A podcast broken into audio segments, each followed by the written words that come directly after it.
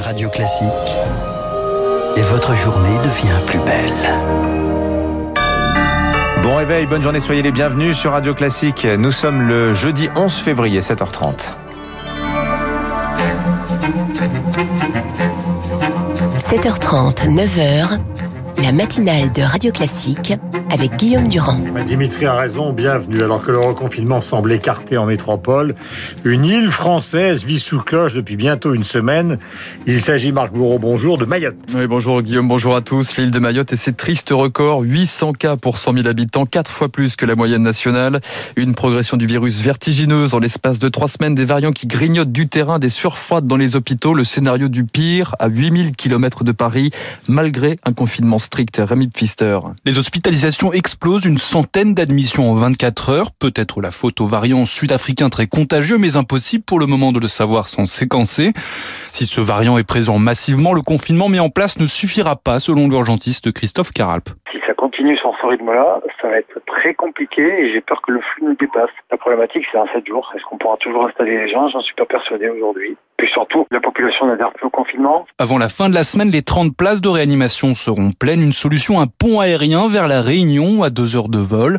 Quatre patients peuvent être transférés par jour, mais pas plus, selon le docteur Jérôme Lement, anesthésiste au CHU de la Réunion transférer un patient qui va très très mal. On est en train progressivement de doubler notre capacité pour euh, soulager euh, Mayotte, essayer de changer des lits de médecine conventionnelle en les armant de machines. En même temps, à la Réunion, le taux d'incidence commence aussi à, à, monter et on, on, se demande si on va pas avoir la même vague euh, qu'à Mayotte. Pour enrayer la situation à Mayotte, le gouvernement songe à vacciner un habitant sur cinq en seulement quelques jours.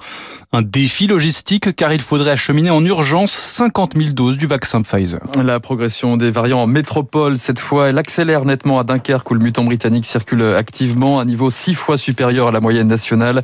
Dépistage massif prévu dans la ville ainsi qu'à Gravelines la semaine prochaine. Du dépistage chez les jeunes cette fois. Ça démarre aujourd'hui. Premier test salivaire distribué dans les hôpitaux parisiens. Le ministère de la Santé table sur 200 à 300 000 tests par semaine chez les écoliers à partir de la mi-février. Et en attendant, marque un déploiement de ces tests sur tout le territoire. La solution dans les écoles, c'est la chasse aux symptômes. Dispositif renforcé depuis hier, Guillaume, dans les écoles maternelles. Au moindre signe, l'élève devra rester chez lui pendant une semaine. Problème, comment les détecter, ces symptômes? Simple fièvre, tout persistante, nez qui coule, pas de consigne pour l'instant et difficile de s'improviser. Médecin généraliste, selon Aline Becker.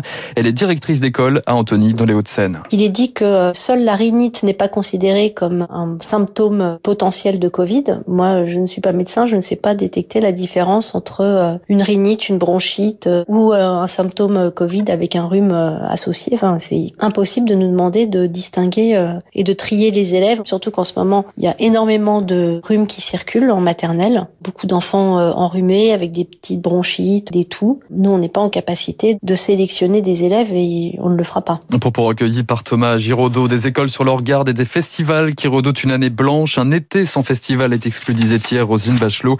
Mais ce sera sans les Solidays. Les organisateurs renoncent à l'événement en juin prochain. Voilà, nous parlerons de musique avec Roberto Alagna à la fin de ce journal. Il sera en direct avec nous, un expert de la santé animale, bientôt parmi les membres du conseil scientifique, en clair un vétérinaire. Ah oui, si ces travaux ont démarré, euh, déjà démarré, cette nomination d'un vétérinaire devrait être officialisée cette semaine. Hein. Un sérieux atout pour guider les décisions de l'exécutif pendant la, la, crise sanitaire, car l'animal et l'homme, Camille Schmitt, sont intrinsèquement liés dans l'histoire des épidémies. On estime que deux tiers des épidémies humaines proviennent des animaux et le passage des microbes d'une espèce à l'autre existe depuis des milliers d'années, explique Patrice Debré, professeur d'immunologie à la Sorbonne et auteur du livre Vie et mort des épidémies. On sait déjà que au temps préhistorique, au moment où nos ancêtres de cette époque ont domestiqué les animaux, nous avons vu apparaître en même temps les épidémies. C'est ainsi que le cheval a apporté le tétanos, le bœuf la tuberculose, le poulet la grippe. Un phénomène qui s'est accéléré à mesure que l'homme s'est rapproché des animaux, notamment avec l'élevage intensif.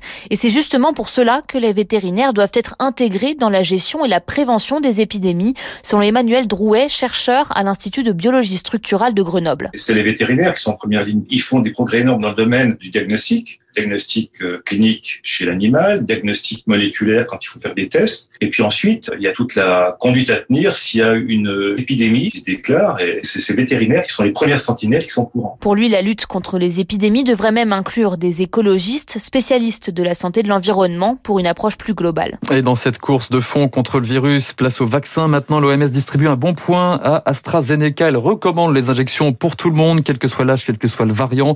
Prudence du monsieur vaccin en France. Ce matin, dans les échos, Alain Fischer estime qu'il n'y a pas assez de preuves de son efficacité au-delà de 65 ans. Il annonce par ailleurs que les médecins pourront administrer des doses à partir de mercredi prochain. Alors les hôpitaux maintenant, Marc, ils ne sont pas simplement frappés par le Covid, car il y a des clusters, il y a aussi les virus informatiques. Oui, exemple, la DAX, Guillaume, dans les Landes. L'hôpital tourne au ralenti. Seules les urgences importantes sont acceptées. La raison, une cyberattaque. Bonjour Augustin Lefebvre. Bonjour, Marc, bonjour à tous. Le réseau informatique est tout simplement au tapis depuis le début de la semaine. Oui, depuis la nuit de lundi à mardi, plus aucun ordinateur ne fonctionne. Les données sont bien là, mais elles sont inaccessibles, bloquées par un rançongiciel. Il faut payer pour les décrypter. Conséquence, les équipes sont revenues au stylo et au papier. Elles ne peuvent traiter que les urgences les plus graves, vous le disiez. Pas d'évacuation de patients, mais il a fallu déprogrammer des opérations. Pour la suite, une cellule de crise est prévue aujourd'hui, mais le maire de la ville, Julien Dubois, a déjà prévenu. Il faudra au moins deux semaines pour remettre le réseau en état. Julien Dubois, scandalisé, c'est odieux de s'attaquer à un hôpital de manière générale, mais encore plus dans la situation actuelle. Il ajoute qu'aucune demande de rançon n'a été déposée pour le moment.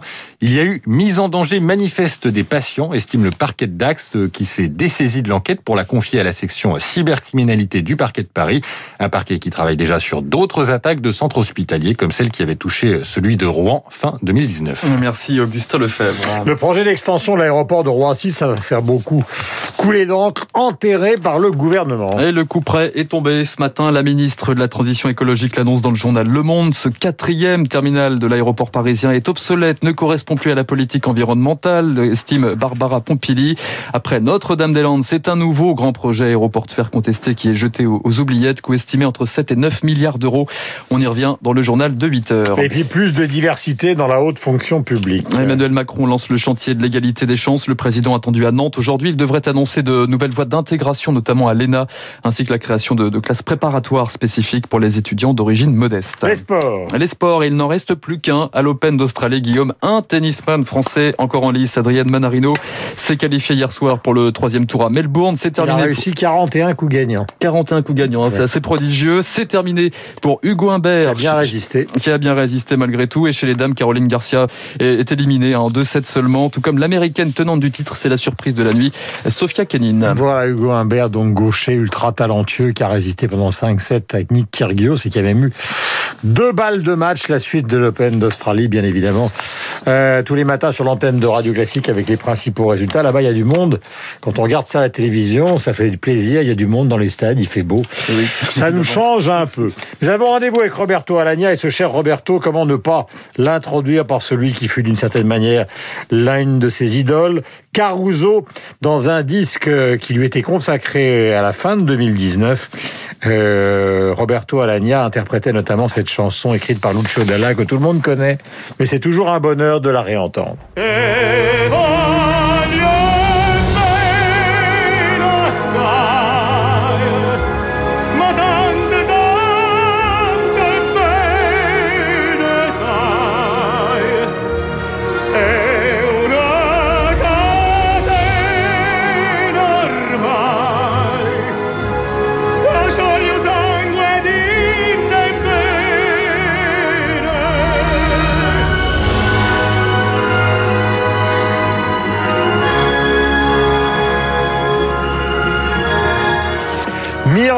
Des miracles. Roberto est au téléphone avec nous. Roberto Alagna dans un instant. Il fera partie des spécialistes exceptionnellement.